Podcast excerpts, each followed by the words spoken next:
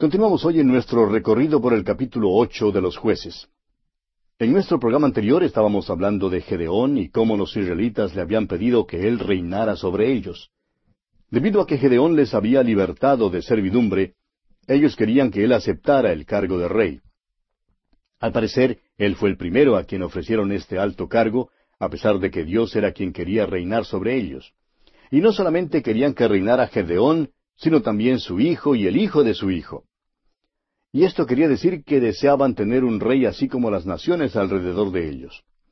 Pero vimos también que Gedeón rechazó esta oferta y les dijo que Jehová era quien debía señorear sobre ellos.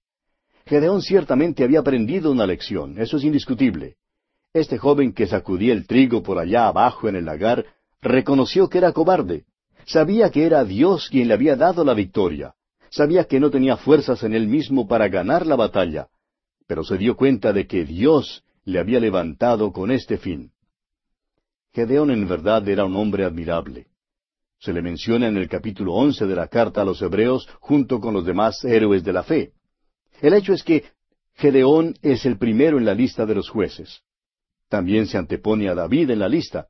Dice el escritor a los Hebreos en el capítulo once de su carta, versículos treinta y dos al treinta y cuatro, ¿Y qué más digo?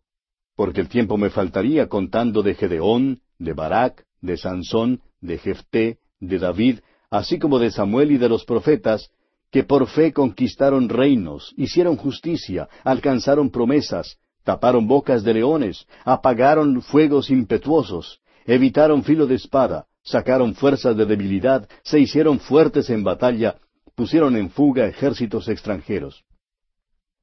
Ahora puede ser que Gedeón figure antes de David en la lista, debido a que viene cronológicamente antes de David. La explicación que el escritor a los Hebreos da es que el tiempo le faltaría para contar todo en cuanto a estos hombres.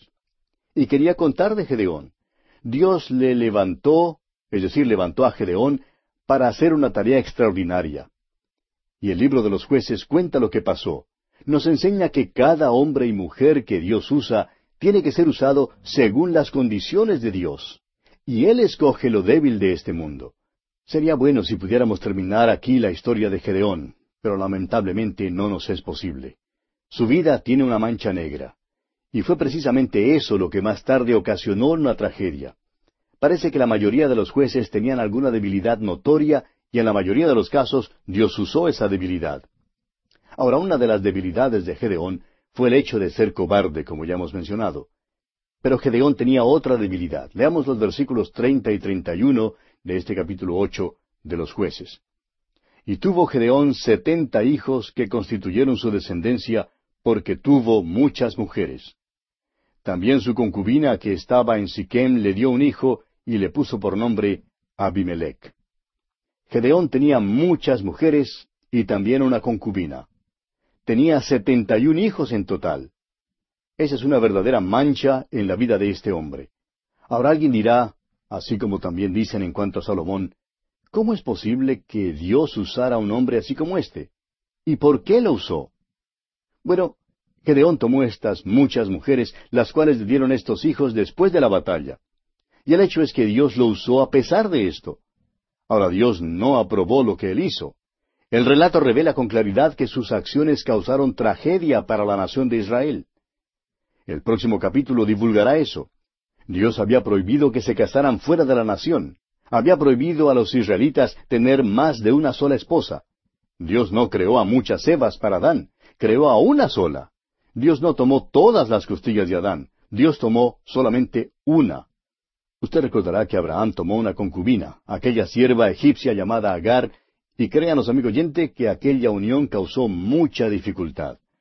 Dios nunca bendijo a Abraham en cuanto a esto. Sus acciones todavía causan dificultades. Su hijo Isaac fue uno de los padres de la nación de Israel. Los árabes son descendientes de Ismael, el hijo de Abraham con Agar. Y si usted viaja por esa tierra hoy en día, habla con uno de estos guías árabes, puede notar que él se siente muy orgulloso de ser hijo de Abraham y dice orgullosamente, soy hijo de Abraham por Ismael. Y eso es verdad. Ese fue el pecado de Abraham y Dios nunca bendijo esa nación, amigo oyente. Dios no bendijo las acciones de Salomón en cuanto a esto, ni tampoco bendecirá a Gedeón. El hecho es que las acciones de Gedeón dividieron el reino y causaron una verdadera tragedia. Esta es la mancha en la vida de este hombre. Dios no esconde nada, amigo oyente. Dios pinta el cuadro del hombre así como es. Ahora, si un amigo de Gedeón hubiera sido su biógrafo, probablemente habría omitido de la historia esa parte de su vida.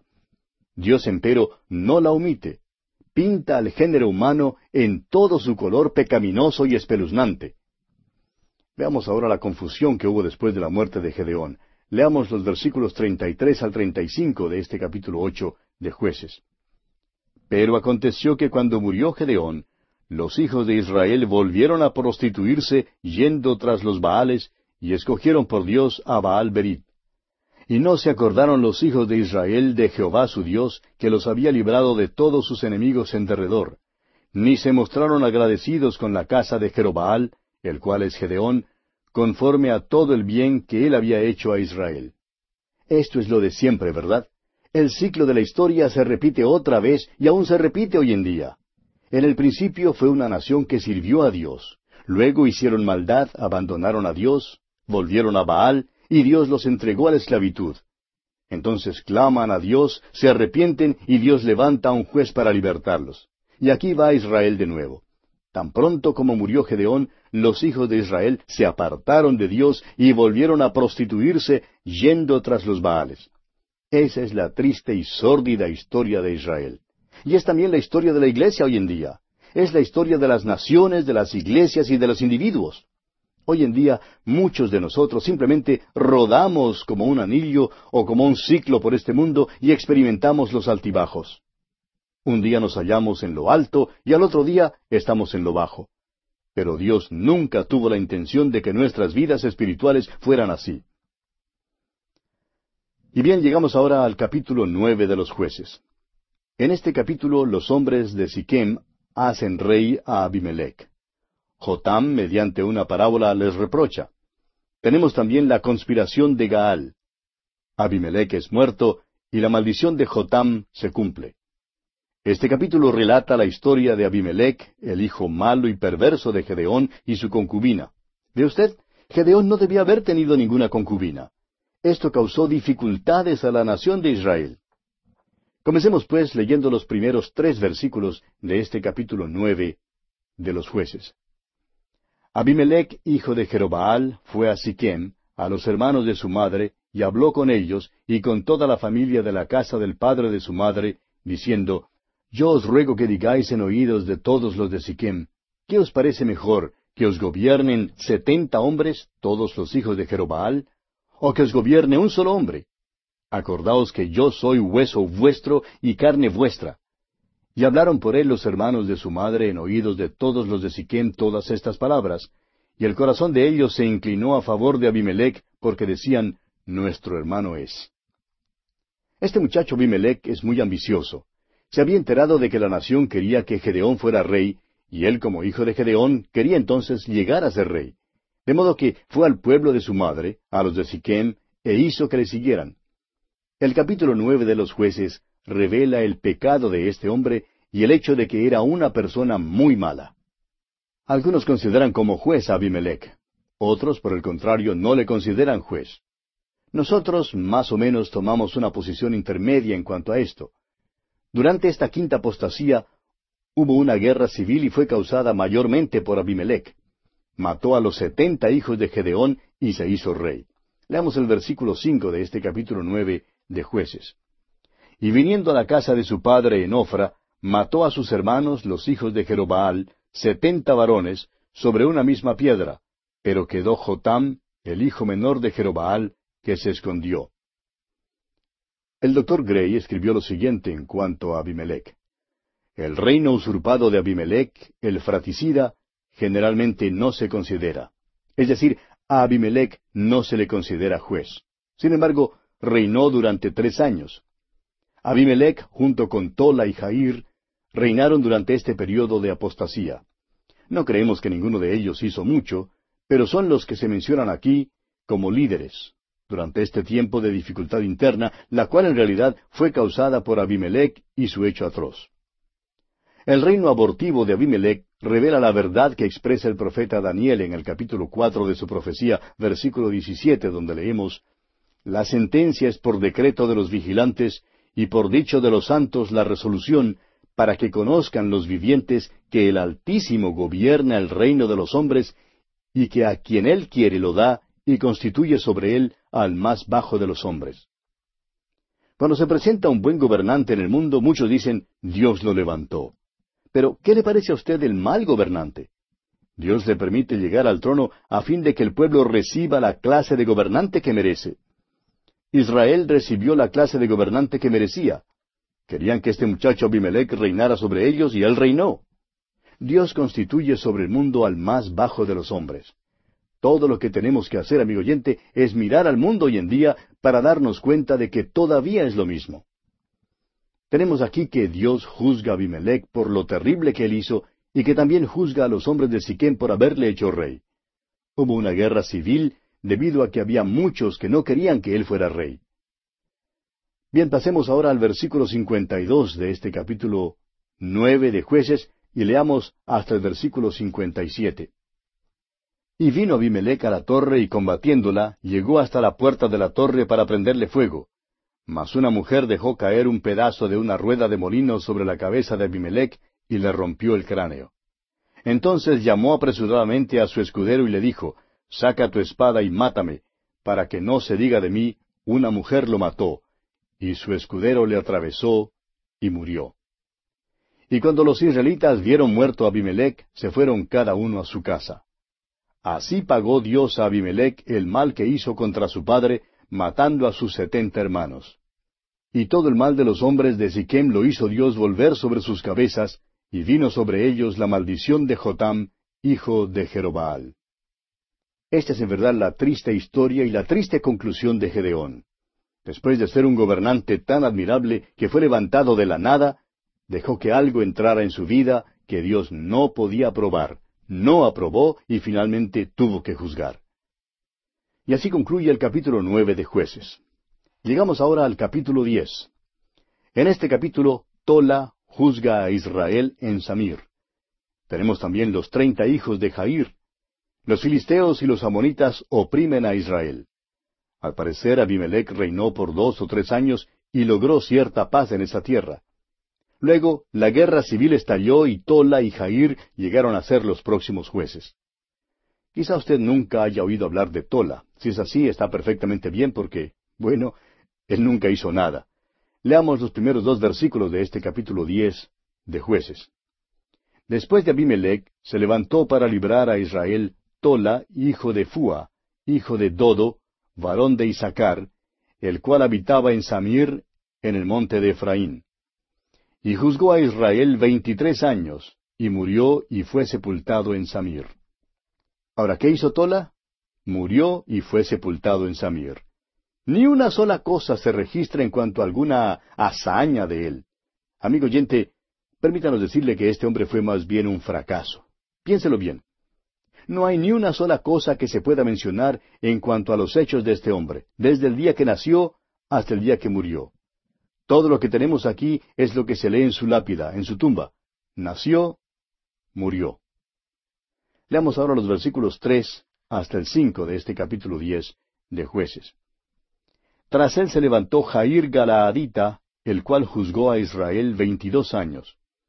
Este tuvo treinta hijos, que cabalgaban sobre treinta asnos, y tenían treinta ciudades, que se llaman las ciudades de Jair hasta hoy, las cuales están en la tierra de Galaad. Y murió Jair y fue sepultado en Camón. Todo lo que se nos dice en cuanto a este hombre Jair es que tenía treinta hijos y que compró para cada uno de ellos un asno. No les compró carros de esos Mustang o Toyota ni nada de eso. Dio a cada muchacho un asno. Qué espectáculo debe haber sido ese, ver salir de Galaad a estos treinta muchachos montados en asnos. Jair en verdad es una ilustración del hecho de que Dios escoge lo necio de este mundo. En su historia hay que notar tres cosas. Primero, vemos una prosperidad sin propósito. En segundo lugar, vemos una afluencia sin influencia. Y en tercer lugar, un prestigio sin poder. En aquel entonces, Tener un asno era señal de prosperidad. era lo que denotaba la riqueza del hombre. Por ejemplo, en el capítulo cinco de este libro de jueces, versículo diez, leemos lo siguiente Vosotros los que cabalgáis en asnas blancas, los que presidís en juicio, y vosotros los que viajáis, hablad. Este versículo habla en cuanto a la alta sociedad. El asno era señal de riqueza y era el animal sobre el cual montaban los reyes.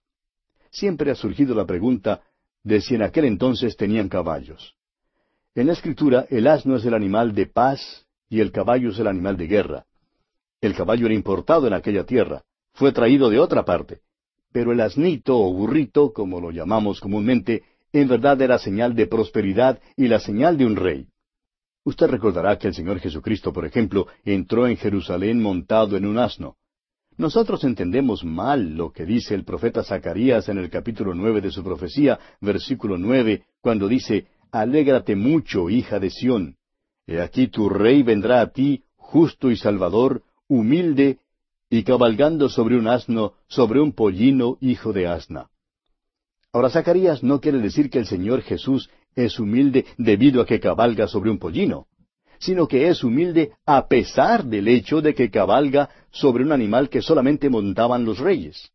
En realidad habría sido una presunción entrar aquel día en Jerusalén sentado sobre un pollino y recibir la adulación y los hosanas de la multitud si él no fuera rey. Es obvio que Jair era un hombre de riqueza y prominencia para poder permitirse el lujo de tener treinta asnos. Fíjese usted que dio a cada uno de sus hijos un asno. Y por tanto debe haber tenido un garaje para treinta carros.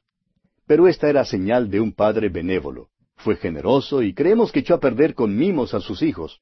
Les consiguió todo lo que querían tener. Ellos vivían rodeados de lujo. Ahora, ¿cuál era el propósito de estos asnos? ¿Trajeron acaso gloria a Dios estos asnos o hicieron que Jair fuera mejor juez? ¿Trajeron bendición al pueblo? ¿Salió uno de estos muchachos de Jair como misionero? No, amigo oyente, vivían en Galaad. El profeta Jeremías preguntó allá en el capítulo ocho de su profecía, versículo veintidós, ¿No hay bálsamo en Galaad? ¿No hay allí médico? Es posible que no hubiera bálsamo, pero sí había el rebuzno de los asnos en ese tiempo. Ahora es verdad que no es malo tener asnos, pero no es nada bueno tampoco que un hombre que es juez pase tanto tiempo con tantos muchachos y asnos, y es importante que veamos esto. Nuestro Señor Jesucristo entró en Jerusalén sentado sobre un pollino para cumplir la profecía y para presentarse como rey, y le cantaron los hosanas. Satanás se puso bravo y las autoridades religiosas protestaron al entrar Cristo en la ciudad. Pero ninguno de los asnos de Jair jamás logró que se entonara ni un solo hosana. Cuando estos animales rebuznan, creemos que Satanás sonreía y que la multitud se divertía de lo lindo. Jair es la descripción de una prosperidad sin propósito, amigo oyente, y es una cosa peligrosa. Vemos el mismo cuadro en los días de Noé, cuando se estaban casando y dando en casamiento.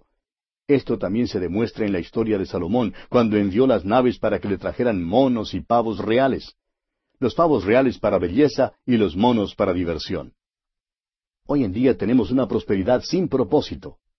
Permítanos preguntarle, amigo oyente, ¿cuál es el objetivo de su vida? ¿Tiene rumbo? ¿Tiene objetivo? ¿O es su vida aburrida? Lo que nos hace falta hoy en día, amigo oyente, es dirección y dimensión en nuestras vidas. Nos hace falta una causa, y la causa de Jesucristo todavía sigue siendo el reto más grande que un hombre pueda tener. Este Jair, pues, fue un caso especial, ¿no le parece? Los tiempos de Jair también se caracterizan por un prestigio sin poder. Él era el hombre sobresaliente de la comunidad. Probablemente los agentes de tránsito nunca multaron a sus hijos por una infracción, pero el versículo cinco no habla de ningún monumento para Jair. Hasta fue sepultado en un sitio no conocido. Nunca hizo ningún acto noble, nunca hizo ningún hecho digno de mención, nunca ganó una victoria.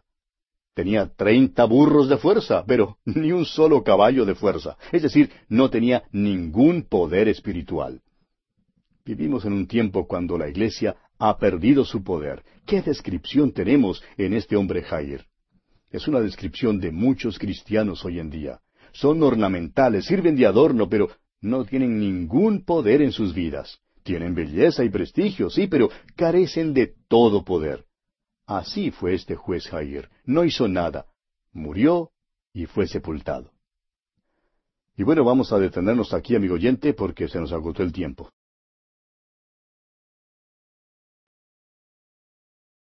Continuamos hoy nuestro estudio del capítulo diez de Jueces. Y en nuestro programa anterior hablamos de Tola y Jair. Comenzaremos hoy leyendo el versículo seis de este capítulo diez de Jueces. Pero los hijos de Israel volvieron a hacer lo malo ante los ojos de Jehová, y sirvieron a los Baales y a Astarot, a los dioses de Siria, a los dioses de Sidón, a los dioses de Moab, a los dioses de los hijos de Amón, y a los dioses de los filisteos, y dejaron a Jehová, y no le sirvieron. Uno creería que después de todas sus experiencias, los israelitas aprenderían que al volver a la idolatría se hallarían o se meterían en muchos apuros otra vez. Pero parece que no aprendían. Debido a su idolatría, cayeron otra vez en esclavitud y durante dieciocho años sirvieron a los filisteos y a los amonitas. Rehusaron servir al Dios verdadero. Uno creería que aprenderían una lección, pero la naturaleza humana, amigo oyente, es una naturaleza caída.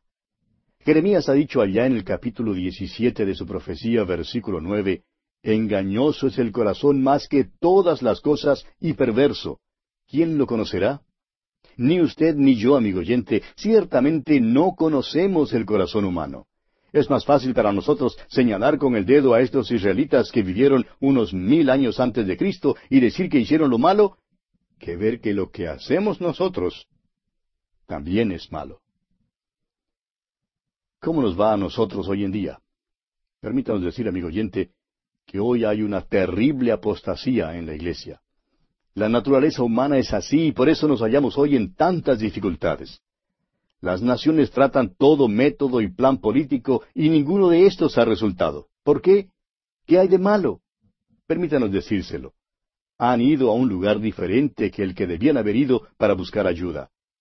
Solamente un retorno a Dios les pondrá en el camino apropiado y correcto, amigo oyente. Los israelitas se volvieron a los otros dioses y rehusaron servir al Dios vivo y verdadero. Y mire usted lo que les pasó. Leamos el versículo siete. Y se encendió la ira de Jehová contra Israel, y los entregó en mano de los filisteos y en mano de los hijos de Amón. Amigo oyente, Dios puede quitar su instrumento cuando ese instrumento le falla. Muchos creen que Dios tiene que contar con la iglesia, y con una cierta iglesia en particular, y que Dios tiene que contar con la nación que envía misioneros con el mensaje de su amor. Permítanos decirle, amigo oyente, que Dios no tiene que contar con ninguno de nosotros. No depende de ninguno de nosotros de ninguna manera. Nosotros, en cambio, sí dependemos de Él. Los israelitas probablemente habían llegado ahora al punto más bajo que podían descender. La situación se había vuelto desesperante. Y veamos lo que hacen aquí en el versículo diez de este capítulo diez de jueces.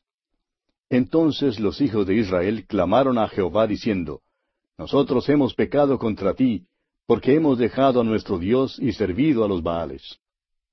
Los israelitas por fin se desesperaron tanto que entonces decidieron volver a Dios. Y aquí vemos la misma historia representada nuevamente. Es el ciclo de la historia que rueda y todavía rueda hoy. ¿Y qué pasó? Leamos los versículos once al dieciséis de este capítulo diez de Jueces. Y Jehová respondió a los hijos de Israel, ¿No habéis sido oprimidos de Egipto, de los amorreos, de los amonitas, de los filisteos, de los de Sidón, de Amalec y de Maón, y clamando a mí, ¿no os libré de sus manos? Mas vosotros me habéis dejado y habéis servido a dioses ajenos, por tanto, yo no os libraré más. Andad y clamad a los dioses que os habéis elegido, que os libren ellos en el tiempo de vuestra aflicción. Y los hijos de Israel respondieron a Jehová, Hemos pecado, haz tú con nosotros como bien te parezca, solo te rogamos que nos libres en este día. Y quitaron de entre sí los dioses ajenos y sirvieron a Jehová, y él fue angustiado a causa de la aflicción de Israel. Cuán misericordioso y bondadoso es Dios, amigo oyente. Ahora fíjese usted lo que ocurrió aquí en los versículos 17 y 18.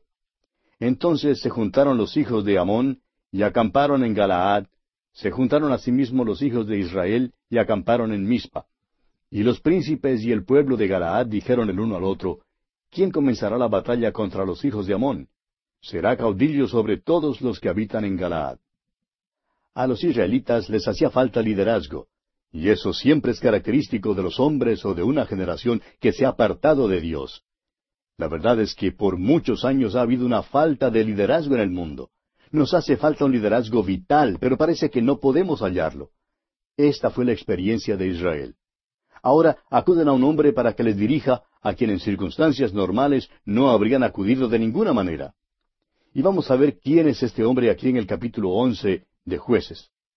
En este capítulo once de Jueces tenemos el pacto de Jefté con los ancianos de Galaad, su embajada a los amonitas, su promesa solemne y su conquista de los amonitas. Leamos el primer versículo de este capítulo once de Jueces. Jefté Galaadita era esforzado y valeroso, era hijo de una mujer ramera, y el padre de Jefté era Galaad. Lo primero que debemos notar es que Jefté es un líder sobresaliente. Pero tiene esta mancha negra en su contra. Es el hijo ilegítimo de una ramera. Continuemos con el versículo dos. Pero la mujer de Galaad le dio hijos, los cuales cuando crecieron echaron fuera a Jefté diciéndole, No heredarás en la casa de nuestro padre, porque eres hijo de otra mujer. El capítulo dos de los Proverbios, versículo seis, habla acerca de la mujer extraña y que debemos cuidarnos de ella. En aquellos tiempos, una ramera significaba una mujer extraña, es decir, era una mujer que vino desde afuera. El historiador Josefo nos dice que ella era gentil. Las escrituras judías la han llamado ismaelita. Por tanto, Jefté era hijo de una común prostituta pagana.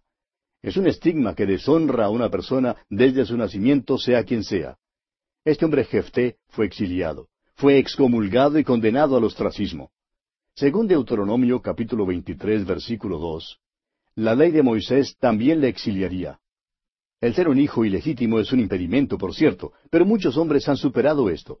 Reyes, emperadores, generales, poetas y papas se han hallado entre los hijos ilegítimos. Guillermo el Conquistador, por ejemplo, no firmaba su nombre así, Guillermo el Conquistador. Firmaba su nombre de la manera siguiente, Guillermo el Bastardo. Y eso es lo que era. Eso es lo que era Jefté también. Era desechado, fue exiliado, pero cuando Israel libró batalla con Amón y necesitaba de un líder militar, entonces acudieron a él. ¿Por qué? Bueno, leamos el versículo tres. Huyó pues Jefté de sus hermanos, y habitó en tierra de Tob, y se juntaron con él hombres ociosos, los cuales salían con él. ¿Ve usted? Jefté había llegado a ser líder de una pandilla de bandidos temerarios. Era de cierto modo como un Robin Hood, según el versículo tres. Aquí está este hombre con tres obstáculos que tendrá que superar para poder ser líder. Primeramente, es hijo de una ramera. En segundo lugar, ha sido exiliado por sus hermanos. Y en tercer lugar, es líder de un grupo despreciado y desechado. Sería extraño que fuera usado. Pero ya ve usted que Dios usa a los hombres así como éste. Fue rechazado y exiliado, pero Dios obra de maneras misteriosas y escoge a los hombres que son despreciados en este mundo. Dios también humilla a los que Él intenta usar. Por ejemplo, humilló a José, humilló a Moisés y humilló a David. Y se dijo acerca del Señor Jesucristo lo siguiente allá en el capítulo 53 de Isaías, versículo 5. Dice, despreciado y desechado entre los hombres, varón de dolores, experimentado en quebranto.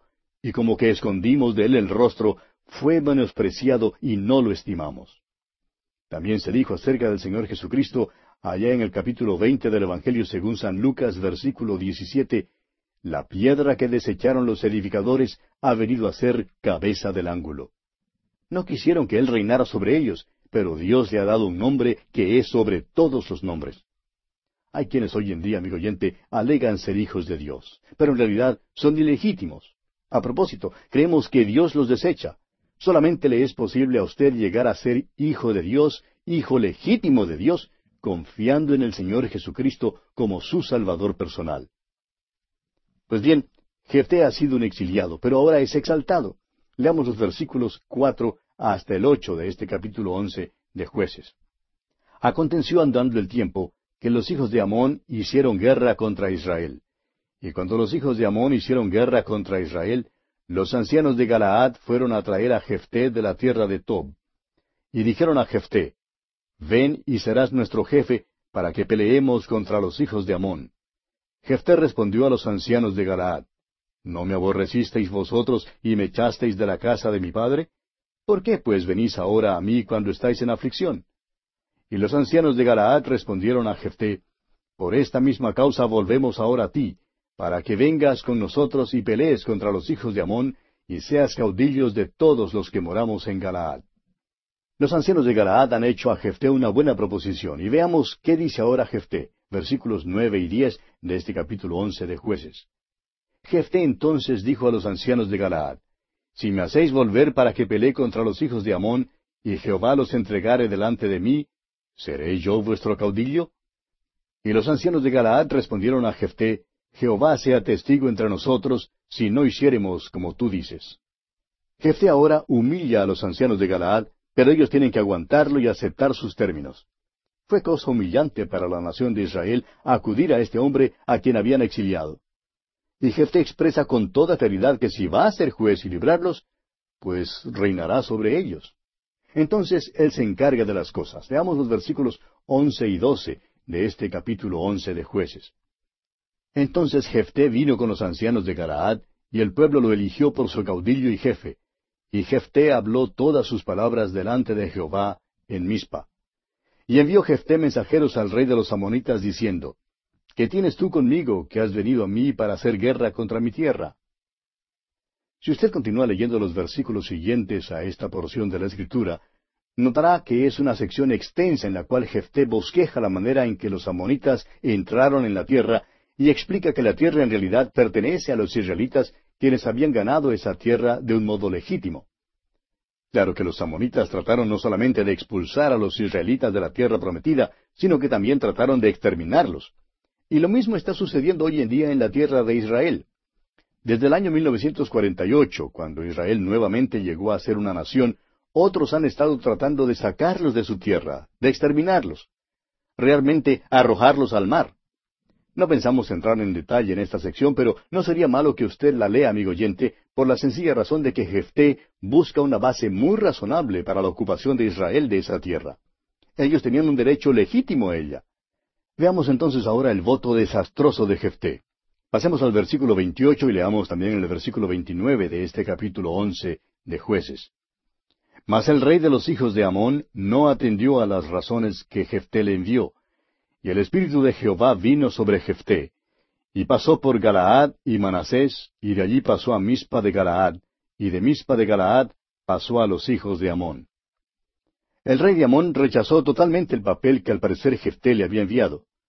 Dijo que no aceptaría lo que se había dicho. Por tanto, Jefté guía a su ejército contra los amonitas, pero cuando pasa por la tierra y mira al enemigo, se pone algo nervioso, algo temeroso, Luego hace algo que bajo circunstancias normales probablemente no habría hecho. Ahora recuerde que este hombre había pasado años en exilio y luego de golpe es exaltado a la posición más alta en esa tierra. Le hacen juez y su reacción es la reacción natural de cualquier hombre que es elevado de repente. Se altera. Hizo un voto imprudente. Recuerde también que Jefté no tenía la luz que nosotros tenemos hoy en día. Era medio pagano, teniendo los antecedentes paganos no conocía bien a Dios. Ahora Dios no requería que él hiciera un voto. La victoria no era la recompensa a Jefté por haber hecho algo. Él tenía ya toda seguridad de que Dios le daría la victoria. Y sin embargo hizo este voto aquí en los versículos treinta y treinta y uno de este capítulo once de Jueces. Escuche usted. Y Jefté hizo voto a Jehová diciendo, Si entregares a los amonitas en mis manos, cualquiera que saliere de las puertas de mi casa a recibirme, cuando regrese victorioso de los amonitas, será de Jehová, y lo ofreceré en holocausto.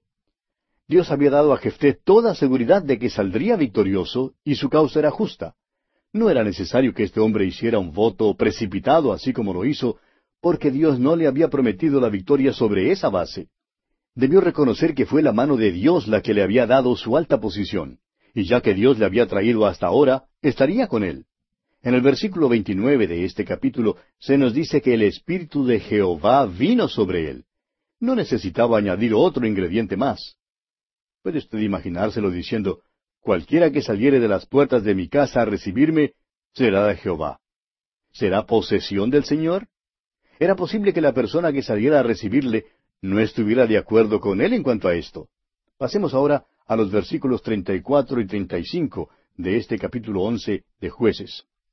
Entonces volvió Jefté a Mispa, a su casa, y he aquí su hija que salía a recibirle con panderos y danzas, y ella era sola, su hija única, no tenía fuera de ella hijo ni hija.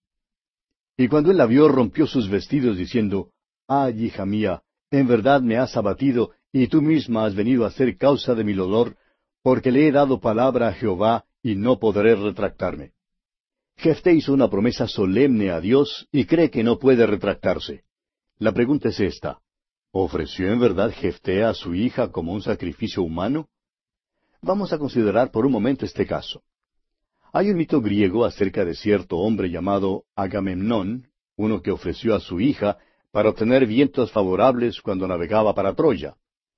Agamemnón era el rey legendario de Micenas y el jefe supremo del ejército griego en la guerra troyana. Es posible que usted no conozca este mito griego, pero en verdad él ofreció a su hija. Agamemnón era pagano. Ahora la escritura calla en cuanto al voto de Jefté. No dice que fuera malo o bueno que él lo hiciera. La escritura nunca le culpa de algo malo. El escritor a los Hebreos en el capítulo once de su carta, versículo treinta y dos, dice, ¿Y qué más digo? Porque el tiempo me faltaría contando de Gedeón, de Barak, de Sansón, de Jefté, de David, así como de Samuel y de los profetas. ¿Ve usted? Se haya mencionado entre un buen grupo de hombres. Ahora en Éxodo capítulo veinte, versículo trece leemos, no matarás. Dios también dio instrucciones específicas en cuanto al ofrecer a los hijos. Allá en Deuteronomio capítulo 12, versículo 31 leemos estas palabras. No harás así a Jehová tu Dios, porque toda cosa abominable que Jehová aborrece, hicieron ellos a sus dioses, pues aun a sus hijos y a sus hijas quemaban en el fuego a sus dioses. Dios dice, no permitiré que hagáis eso, y no habéis de hacerlo porque es pagano. Dios no permitió que Abraham ofreciera a Isaac. Debemos reconocer ese hecho. En cuanto a Abraham e Isaac, se trata de hasta dónde Abraham estaba dispuesto a ir con Dios. Pero sucedió que Abraham estaba dispuesto a ir hasta lo último con Dios. Abraham tomó ese cuchillo y él mismo ya consideraba muerto a Isaac. En cuanto a Dios, no permitiría que Abraham matara a su hijo. Ahora, la construcción usada en el lenguaje en el versículo 31 de este capítulo 11 de jueces determina la interpretación. Fíjese que Jefté dice, cualquiera que saliere de las puertas de mi casa a recibirme, cuando regrese victorioso de los amonitas, será de Jehová, y lo ofreceré en holocausto. Vamos a cambiar un poquito la lectura de la última frase y leámosla de esta manera. Ofreceré un holocausto. Ahora Jefté dijo que haría una de dos cosas. O bien ofrecería un holocausto, o bien ofrecería una ofrenda al Señor. El holocausto tendría precedencia. Sin embargo, podía suceder que un amigo o vecino pasara por las puertas de su casa y él no tenía ningún derecho de ofrecer a un individuo. La pregunta es, ¿ofreció Jefté a su hija en holocausto? No creemos que lo haya hecho. Lo que pasó es que ella nunca se casó. Y esa era una condición peor que la muerte para una mujer hebrea. Aquí pues está Jefté, él mismo es ilegítimo y tiene una sola hija. Él quiere que ella se case para él poder tener nietos. Pero su hija es quien sale por las puertas a recibirle y él la ofrece al Señor. Eso significa que ella nunca se casaría. Usted me dirá, ¿puede usted estar seguro de eso? Bueno, escuche lo que dice la muchacha aquí en los versículos treinta y seis y treinta y siete de este capítulo once de jueces.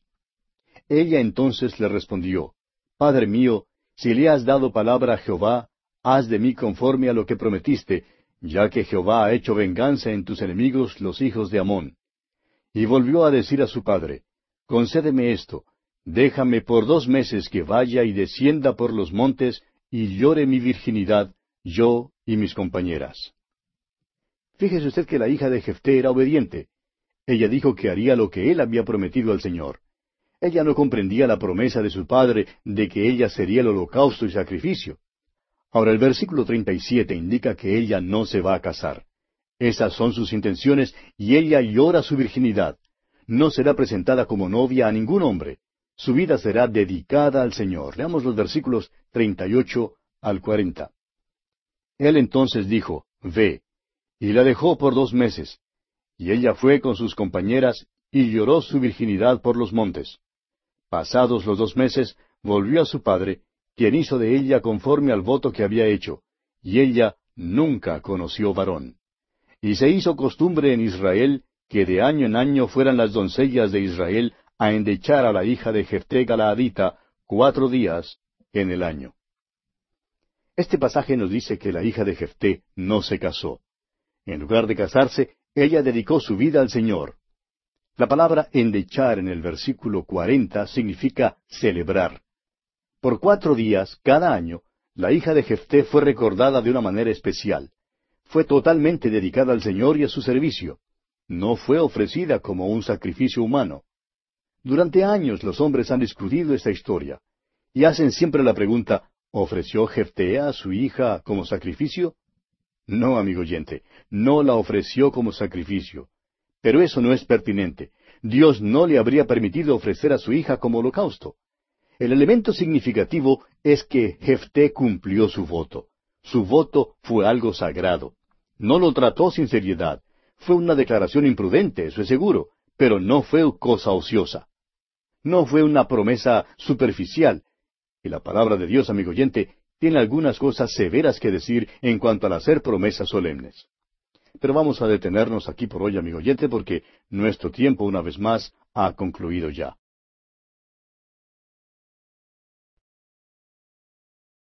En nuestro programa anterior estábamos hablando de la historia de la hija de Jefté, que ha sido discutida por mucho tiempo. Y la pregunta que siempre ha surgido es, ¿ofreció Jefté a su hija como sacrificio? Y dijimos que la respuesta es no. No la ofreció como sacrificio, pero eso no es pertinente. Dios no le habría permitido ofrecer a su hija como holocausto. Ahora señalamos que el elemento significativo es que Jefté cumplió su voto. Su voto fue algo sagrado no lo trató sin seriedad. Fue una declaración imprudente, eso es seguro, pero no fue cosa ociosa, no fue una promesa superficial. La palabra de Dios tiene algunas cosas severas que decir en cuanto al hacer promesas solemnes. Note usted lo que el libro de Eclesiastés tiene que decir en cuanto a los votos. En el capítulo cinco de Eclesiastés, versículos dos, cuatro y cinco dice No te des prisa con tu boca, ni tu corazón se apresure a proferir palabra delante de Dios, porque Dios está en el cielo y tú sobre la tierra, por tanto, sean pocas tus palabras. Luego el versículo cuatro dice, Cuando a Dios haces promesa, no tardes en cumplirla, porque Él no se complace en los insensatos. Cumple lo que prometes. Mejor es que no prometas, y no que prometas y no cumplas. Amigo oyente, hará usted bien si promete a Dios solamente lo que cree que puede cumplir. Tememos que haya cristianos que pasan adelante al altar después de escuchar la prédica de consagración, que en realidad no pueden cumplir lo que prometen. Dios dice, no te des prisa con tu boca. Dios dice que usted es insensato si hace descuidadamente un voto. Piense mucho en esto, amigo oyente, la próxima vez que asista a un culto de consagración. No pase con precipitación al altar para hacer una promesa solemne si en realidad no se propone hacer lo que dice. Jefté era un hijo ilegítimo. Su madre era ramera. Tenía una hija muy amable. Él quería que ella se casara y que tuviera hijos, pero sin saberlo, Jefté la dedicó al Señor. Pero cumplió su promesa solemne. Los cristianos hoy en día, amigo oyente, son notorios por romper los votos que hacen. Hay jóvenes cristianos que asisten a las conferencias juveniles y pasan adelante después de la invitación y prometen dedicar su vida al Señor para la obra cristiana pero años más tarde los encuentra usted en muchas otras actividades, excepto en aquella a la cual prometieron dedicar su vida. Amigo oyente, ¿ha hecho usted un voto al Señor? Si lo ha hecho, Él quiere que lo cumpla. El apóstol Pablo, escribiendo en su segunda carta al joven Timoteo, le dice en el capítulo dos, versículos once al trece, Palabra fiel es esta, si somos muertos con Él, también viviremos con Él. Si sufrimos, también reinaremos con Él. Si le negáremos, Él también nos negará. Si fuéremos infieles, Él permanece fiel. Él no puede negarse a sí mismo. Ah, amigo oyente, Él sí cumple su palabra. Vamos pues nosotros a cumplir la nuestra. Y dice también el apóstol Pablo en su segunda carta a los tesalonicenses, capítulo tres, versículo tres, Pero fiel es el Señor que os afirmará y guardará del mal.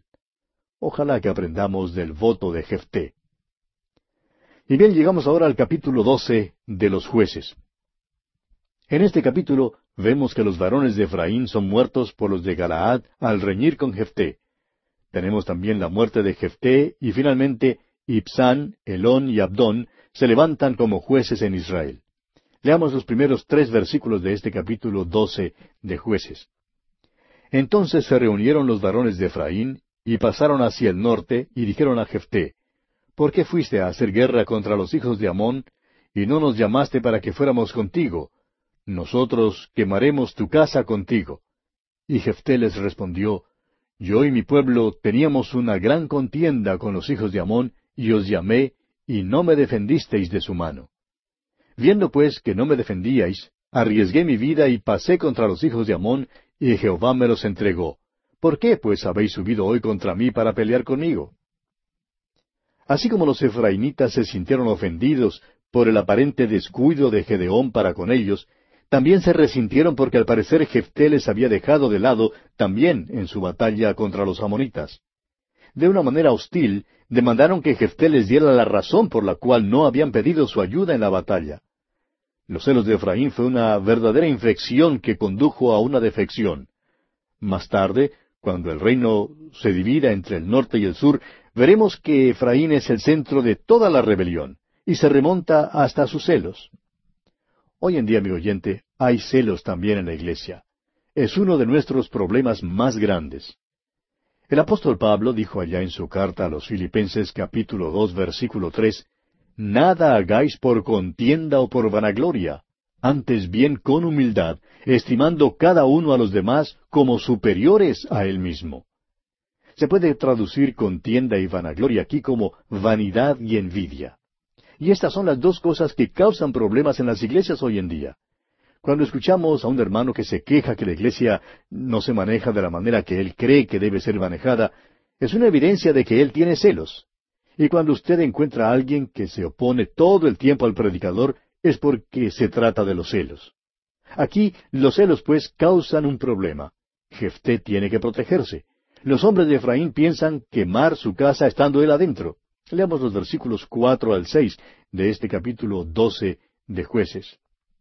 Entonces reunió Jefté a todos los varones de Galaad y peleó contra Efraín, y los de Galaad derrotaron a Efraín porque habían dicho, Vosotros sois fugitivos de Efraín, vosotros los galaaditas en medio de Efraín y de Manasés. Y los galaaditas tomaron los vados del Jordán a los de Efraín, y aconteció que cuando decían los fugitivos de Efraín, quiero pasar, los de Galaad les preguntaban, ¿eres tú Efrateo? Si él respondía, no, entonces le decían, ahora pues di Shibolet. Y él decía, Sibolet, porque no podía pronunciarlo correctamente. Entonces le echaban mano y le degollaban junto a los vados del Jordán. Y murieron entonces de los de Efraín cuarenta y dos mil. La amenaza de una guerra civil fue suficiente justificación para reunir nuevamente a los hombres de Galaad, aunque habían sido despedidos después de la victoria contra Amón.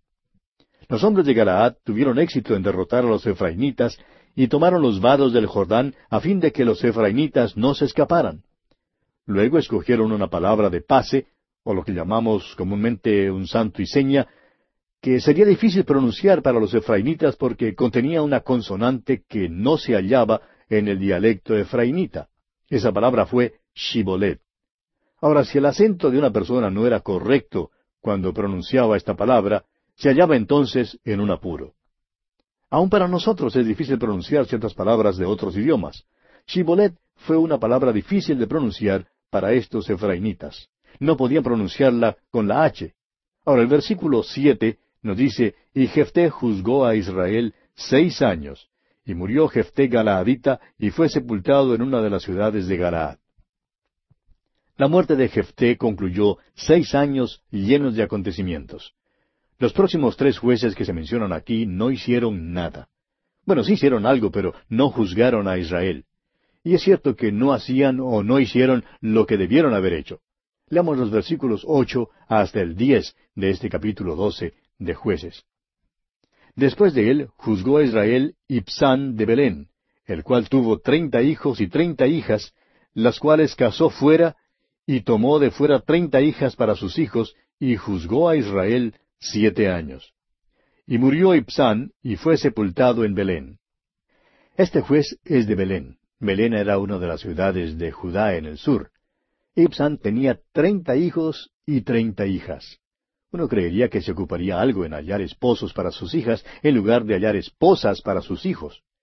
Suponemos que durante los siete años que él sirvió de juez no tuvo tiempo para buscar también esposos para las hijas.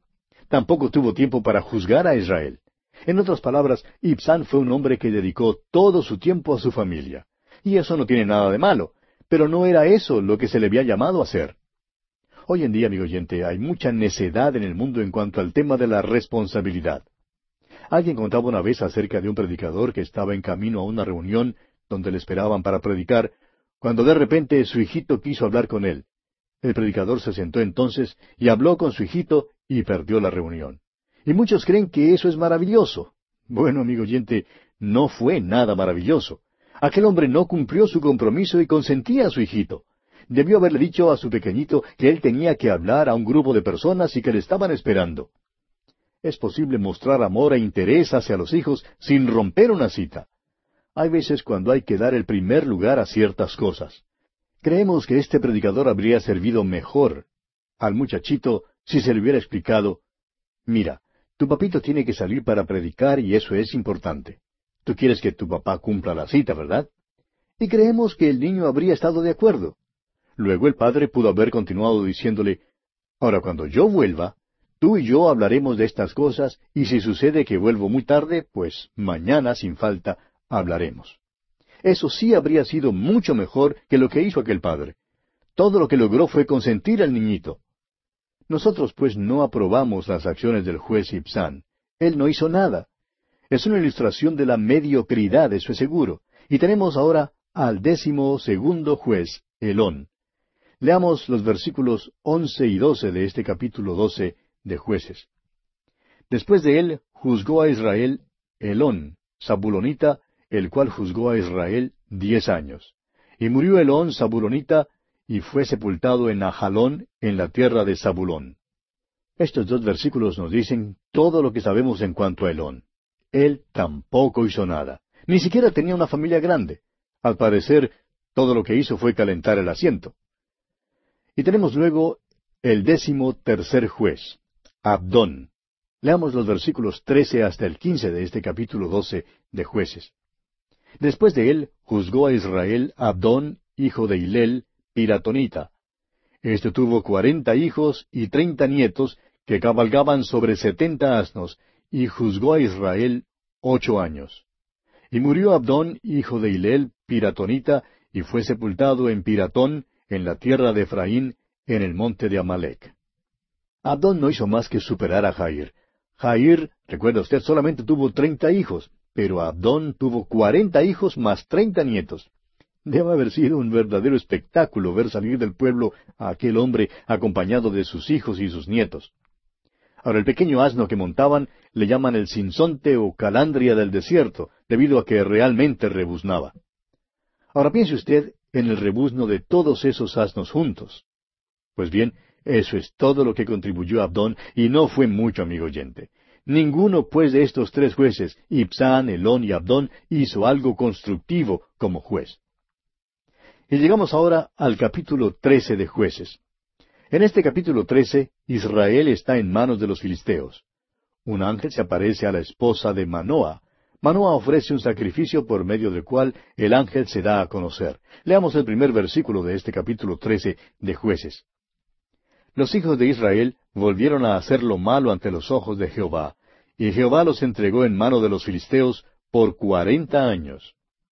La repetida idolatría de Israel constituye el medio ambiente para un tiempo de opresión por los filisteos. Los filisteos probablemente fueron los peores enemigos que Israel jamás tuviera. Este tiempo de opresión duró unos cuarenta años. Ahora, durante este tiempo llegamos a un juez que no podemos pasar por alto. Su nombre es Sansón, y fue uno de los jueces más sobresalientes probablemente tuvo la oportunidad más gloriosa para libertar a Israel que cualquier otro juez. Todo se veía propicio para una carrera y futuro excelente, pero él fracasó lamentablemente. Esa es la tragedia de la vida de este hombre. Se presentó para juzgar durante la séptima apostasía y es el último juez que se menciona. Israel fue conquistado por los filisteos, pero solamente fue librado en parte por Sansón. La pequeña guerra civil que principió en los tiempos de Jefté llegó a ser más grande. Y el libro de los jueces termina con una confusión total. Durante el tiempo de la dirección de Sansón se nos da el secreto de su éxito, el secreto de su fuerza y el secreto de su fracaso también. Y una vez más, permítanos repetir, amigo oyente, que nunca ha nacido un hombre que tuviera una oportunidad más gloriosa que éste. Leamos el versículo dos de este capítulo trece de Jueces. Y había un hombre de Sora, de la tribu de Dan, el cual se llamaba Manoa, y su mujer era estéril y nunca había tenido hijos. Sora era una ciudad entre Dan y Judá, y quedaba algunos kilómetros al oeste de Jerusalén. Manoa y su esposa no tenían hijos. Ella era estéril, por tanto el nacimiento de Sansón fue tan milagroso como el nacimiento de Isaac, o de José o de Benjamín.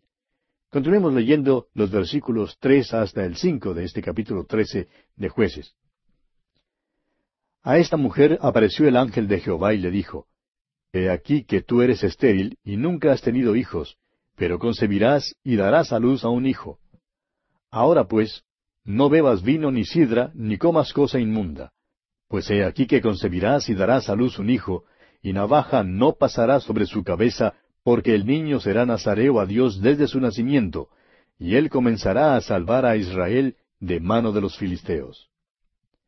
Muchas veces el nacimiento de un hombre importante en la Escritura fue acompañado de un anuncio angélico. Dios señaló a Sansón desde el vientre. Su nacimiento en verdad fue milagroso. Dios lo levantó para hacer una tarea gigantesca, la cual era la liberación de Israel.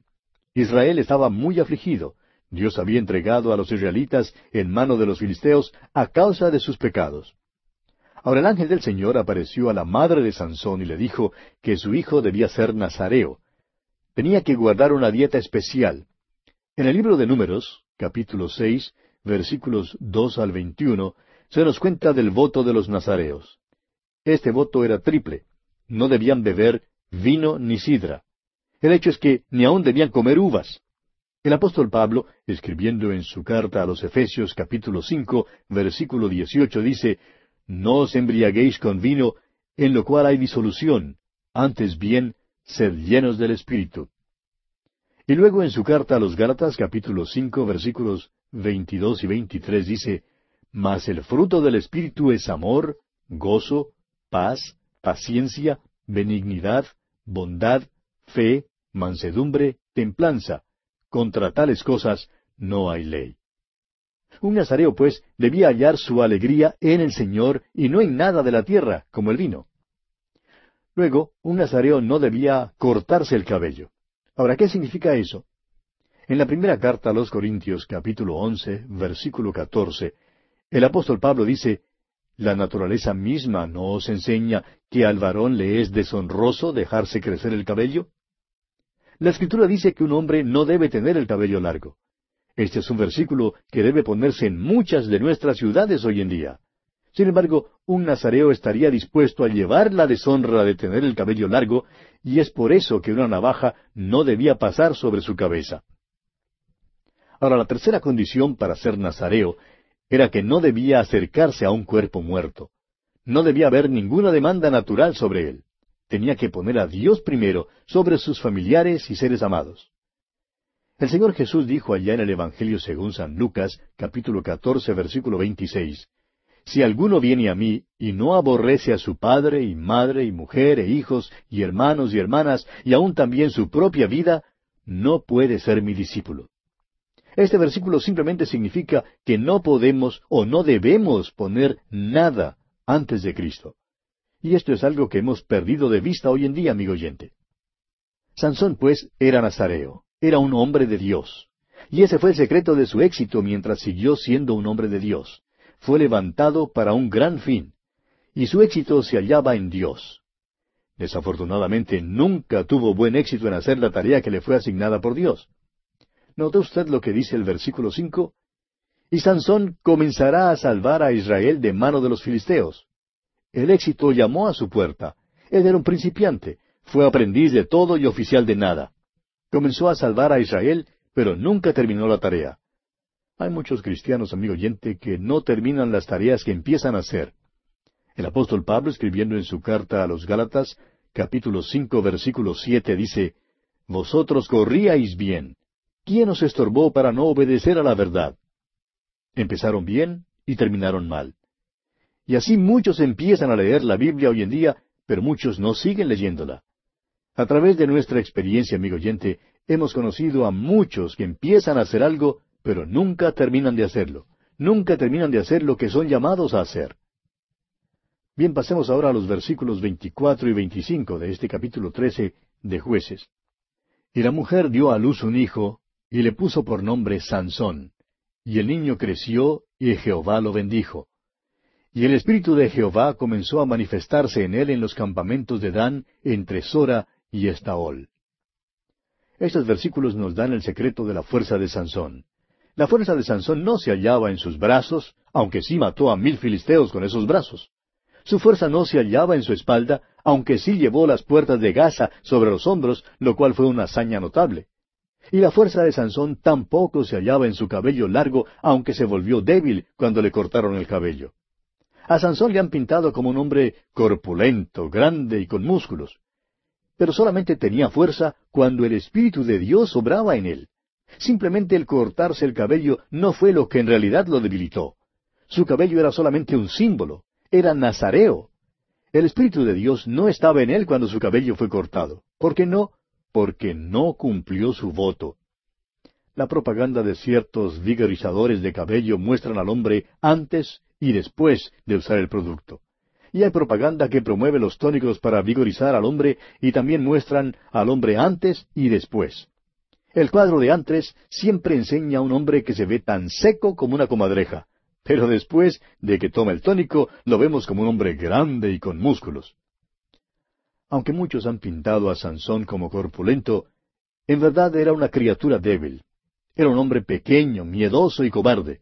No era el hombre fuerte del circo, sino más bien el enano. Pidió a sus padres que le buscaran una esposa. No tenía el suficiente valor para pedirle a una señorita que se casara con él. Tenía el cabello largo, Hacía adivinanzas, hacía travesuras cual niño de escuela. Por ejemplo, tomó las puertas de Gaza y se fue con ellas.